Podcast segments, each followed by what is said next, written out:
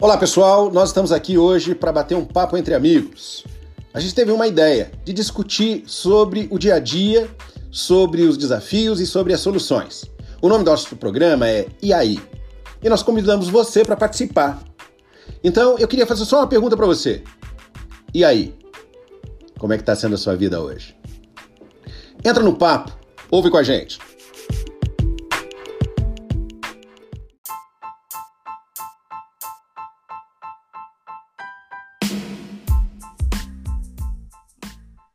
Olá, pessoal. Hoje é quarta-feira. Um dia de feijoada. Que coisa boa. Eu, João Palmeira, estou aqui. O dia está começando, mas a fome já está me apertando. E você, Claudine Hudson, minha parceira, tudo bem? Eu estou ótima, João Palmeira. Eu também adoro feijoada. E agora você falando sobre esse assunto me deu até vontade, viu? Uhum. Eu acho que eu não jantei muito bem, acordei com fome e como quarta-feira em São Paulo é dia de feijoada, né? Só juntei um mais um. é, a fome com a vontade de comer. E realmente Exato. acho que eu vou, acho que eu vou adicionar esse menu é, no meu cardápio de hoje. Gostei da uhum. sua dica. Muito bem. Se você pagar, eu vou aí comer junto com você. Ai, meu filho, iFood, conhece iFood? A gente pede é. tudo pelo iFood, fica fácil. Olha, eu entrevistei o, um dos meninos do iFood. Na verdade, foi do trabalho de conclusão de curso dele que a empresa nasceu alguns anos depois. Ele é meu amigo, ele já não faz mais parte hoje do board da, do iFood, ele foi para fora, depois voltou, abriu a Dog Hero, que é uma, uma empresa de acompanhamento e cuidado de pets, muito legal. E eu vou te falar que, em razão é, do meu conhecimento com ele, eu quero ajudar a empresa a continuar crescendo. Então você pode comprar e mandar entregar na minha casa. Resolvido, resolvido. Você não tem desculpa, eu vou comer feijoada. A gente come online. Eu na minha mesa, você na sua. Uso vai Fechou. Então, Logo que nós terminarmos aqui, pode deixar que eu vou escolher um restaurante bem bacana e a gente faz a, a, o nosso almoço de negócios, né? Muito bem, muito bem. Degustando uma bela feijoada. Gostei. Mas vamos lá, que esse negócio está me dando mais fome ainda e a gente não veio para falar desse almoço maravilhoso. E nós viemos para falar sobre o que mesmo, Claudine? João, ontem eu estava aqui pensando com meus botões e eu queria te fazer uma pergunta a respeito desse tema que a gente tem discorrido durante a semana, que é o medo de correr riscos. Vamos lá. Quando você compartilhou com a gente aqui a sua história com seus amigos, eu fiquei pensando: será que o João Palmeira, sozinho, ele é tão arteiro e tão corajoso quanto acompanhado?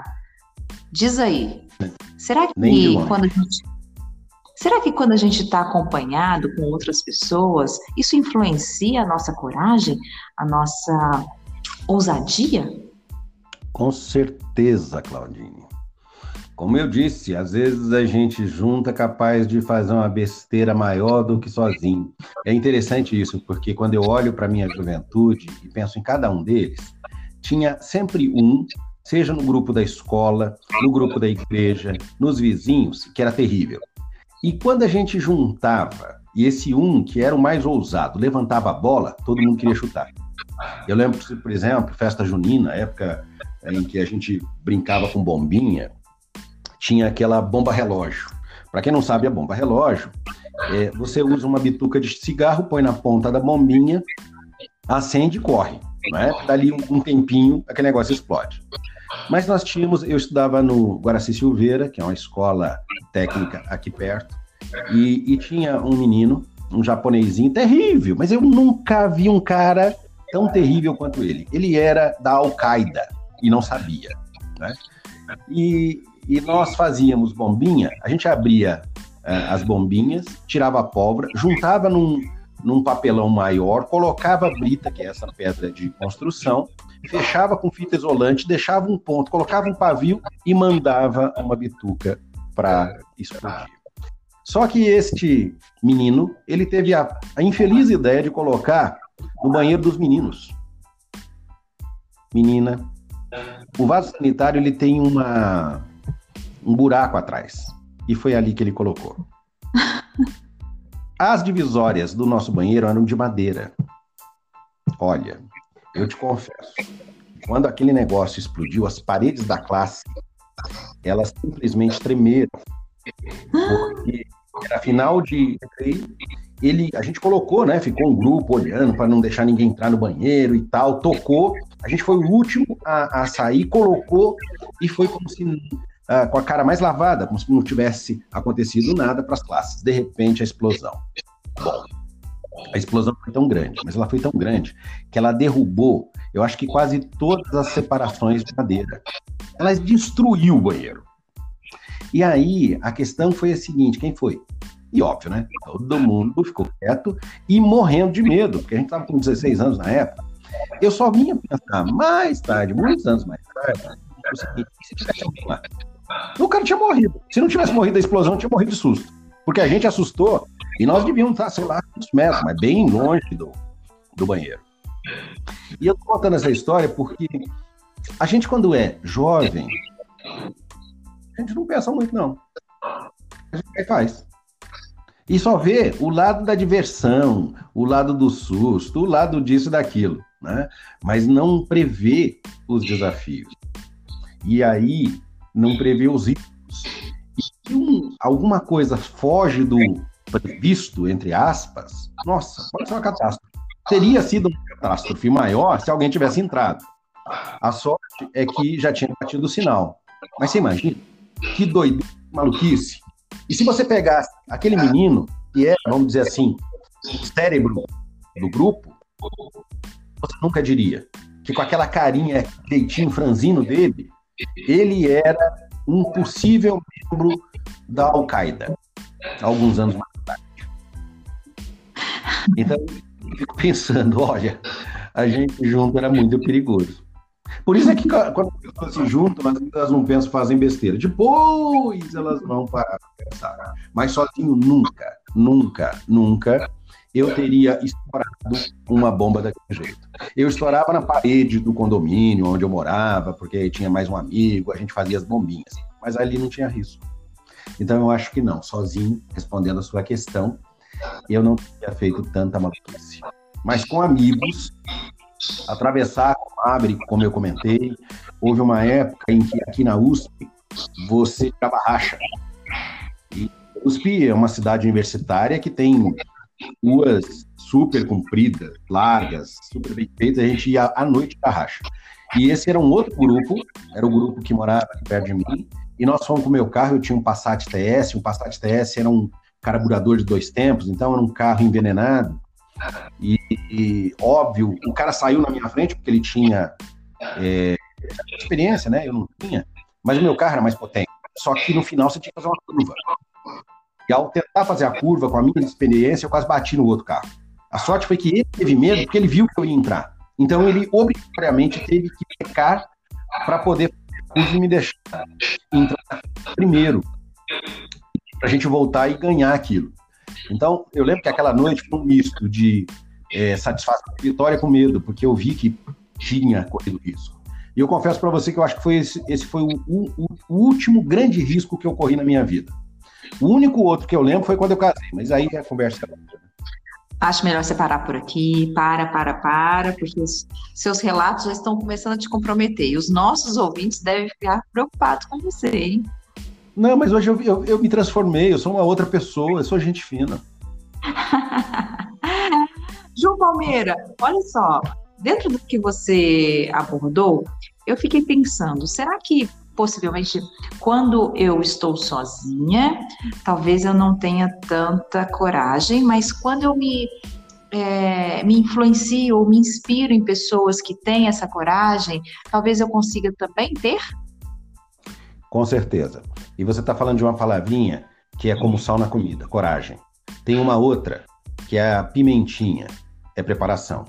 Você, quando comentou que fez a viagem de Belo Horizonte para para São Paulo e fez um planejamento, quando a gente fala de correr riscos, a gente precisa de coragem, mas também precisa de preparação. Eu lembro de uma história de um engenheiro, ele era suíço, ele foi para os Estados Unidos e fez um trabalho super bacana em Nova York. Ele fez algumas construções, como uh, o Delaware Memorial, ele fez a Walt Whitman, ele fez a ponte Veneziano Narrows. O cara fez umas obras que marcaram. Só que ele, desde novo, confessava que uh, o sonho dele era ser arquiteto, não era ser engenheiro. Então, aos 60 anos, mesmo sendo um engenheiro premiado, mesmo sendo um cara que tinha projeção, ele teve a coragem de mudar e foi fazer arquitetura. Ele fez o que eu chamo de coragem e preparação, risco calculado. Ele avaliou e ele não deixou que eventuais circunstâncias, porque ele estava mudando radicalmente de área, ele, óbvio, já tinha um nome, já tinha cliente, ele já tinha sido reconhecido. Essas obras que eu comentei, ele teve prêmio por causa delas, mas ele teve uma coragem para dizer o seguinte: eu sei que algumas oportunidades eu vou perder, mas eu vou criar outras. Então, quando a gente fala de assumir risco calculado, a gente está dizendo que vai ter, obviamente, alguma diferença na nossa vida. Só que às vezes a gente deixa de uma vida medíocre, e olha que eu estou dizendo medíocre, não é uma vida de falhas, mas é uma vida em que tu não preenche para uma vida extraordinária. Então você que está ouvindo a gente, que talvez, como na minha juventude, tenha arriscado um pouco sem pensar, né, de forma inconsequente, mas quando ficou mais velho, pelo menos foi o meu caso, fiquei mais consequente, mais uh, reflexivo, né? Nesse caso do Altman, não. O cara já estava com 60. Ele já tinha uma vida estruturada, ele já era reconhecido, já tinha prêmios, mas ele tinha um sonho que ele acalentava desde muito novo. Então eu pergunto para você que está ouvindo a gente, qual é o teu sonho? O que, que você quer? Será que um desses sonhos, seja na área profissional, na área social, em qualquer área da sua vida, valeria a pena você calcular o risco e fazer uma mudança? Será que valia a pena você deixar a vida medíocre para uma vida extraordinária? Porque veja, a gente veio falando do medo, não foi, Claudine? esses, esses dias? Exatamente. Falamos do medo de correr risco, do uhum. medo da opinião alheia, do medo do sucesso. Quantos medos, não é mesmo? Pois é. E o medo é uma coisa boa. Sabe por quê, Claudine? Não, conta aí. Porque, por exemplo, coisa simples, como atravessar a rua, você precisa ter certo grau de medo para atravessar. Sabe por quê? Porque precisa fazer um cálculo, você tem que olhar para os dois lados. Você tem que reduzir o risco de ser atropelado. Então, se a gente não tivesse medo algum, talvez você se comportaria de forma imprudente, como aquela travessia aqui da Jorge João Saad, sem levar em consideração o grau de risco. Mas os nossos melhores medos nem sempre são confiáveis. Às vezes o alarme dispara, né? E mesmo quando a gente não está em perigo. E aí é que mora o desafio entre aquilo que eu estou achando de um medo bom que evita a gente de correr um risco, mesmo em coisas simples como atravessar uma rua, como planejar como você fez para vir a São Paulo. Né? E nesse aspecto, nesse sentido, quando a gente fica com medo, a nossa tendência é se comportar de acordo com aquilo que a gente acredita, mesmo que seja falso. Se parece assustador, a gente pensa, deve ser arriscado.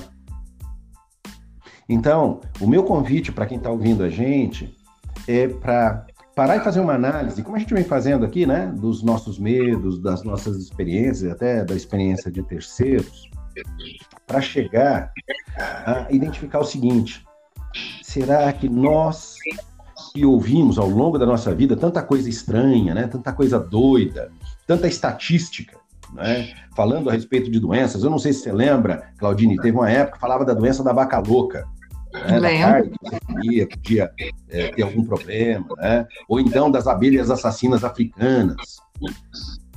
Recentemente, havia um medo, uma preocupação gigantesca com uma nuvem de gafanhotos, eu não sei se você também ouviu, que estava vindo do sul, estava é? vindo dos países do sul e adentrando no, no Brasil, e, e a esperança era que a condição climática pudesse mudar, e ela mudou, para que essa nuvem não viesse acabar com as nossas colheitas. Então, às vezes, a gente tem medo. Por exemplo, eu, eu lembro do, do o ET de Lavras, ou será de ah? Varginha? Eu sei que tinha um ET, não tinha? Em Varginha. Ah, tá. Mas é, é um ET, de qualquer maneira, né? E as pessoas tinham lá o medo daquele, daquele ser extraterrestre. Muitas vezes a gente tem medo de coisas infundadas, coisas que só existem no campo cognitivo, só na nossa mente. Então, meu convite para você que está ouvindo a gente é: pensa se tem algum medo que talvez você não esteja enfrentando e que você precisa enfrentar. E pensa também no medo que já te salvou, porque a palavra de ordem aqui é equilibrar. É conseguir entender que nem todo medo ele de fato é real, mas que algum grau de medo às vezes é importante. É por aí, Claudine. Show de bola. Show, João. Eu gostaria de fazer uma complementação de que é, quando a gente tem medo de correr risco, muitas vezes a gente tem o medo da mudança, o medo do que vai vir. Isso é natural, porque a gente muitas vezes não tem todas as certezas, ou seja, é, a mudança e o medo vem carregado de incertezas, coisas que possivelmente nós não sabemos exatamente se vai acontecer ou não. Então, uma dica que eu gostaria de dar e que funciona muito para mim é a seguinte: é, o medo, sim, é um indicador de que existe algum perigo, porém nós não podemos nos paralisar diante dele. Então, uma coisa que eu faço e que funciona muito para mim, que eu gostaria de compartilhar como dica para os nossos ouvintes, é dar nome para este medo. Ou seja, você parar, analisar, se perguntar do que, que eu estou sentindo medo. Qual que é a, essa sensação e, e, o que, que isso está me trazendo em termos de insegurança. E aí você consegue já identificar e dar nome para esse medo para que assim você possa ouvi-lo e também definir as estratégias para vencê-lo. Ou, se caso for, talvez não, talvez algo que não possa ser solucionado, solucionado está mas é importante que você tenha clareza e consciência disso. Então, fica a minha dica para o nosso episódio de hoje. Maravilha. Obrigado, Claudine. Obrigado, pessoal. Um beijo, um abraço e até a próxima. Até amanhã.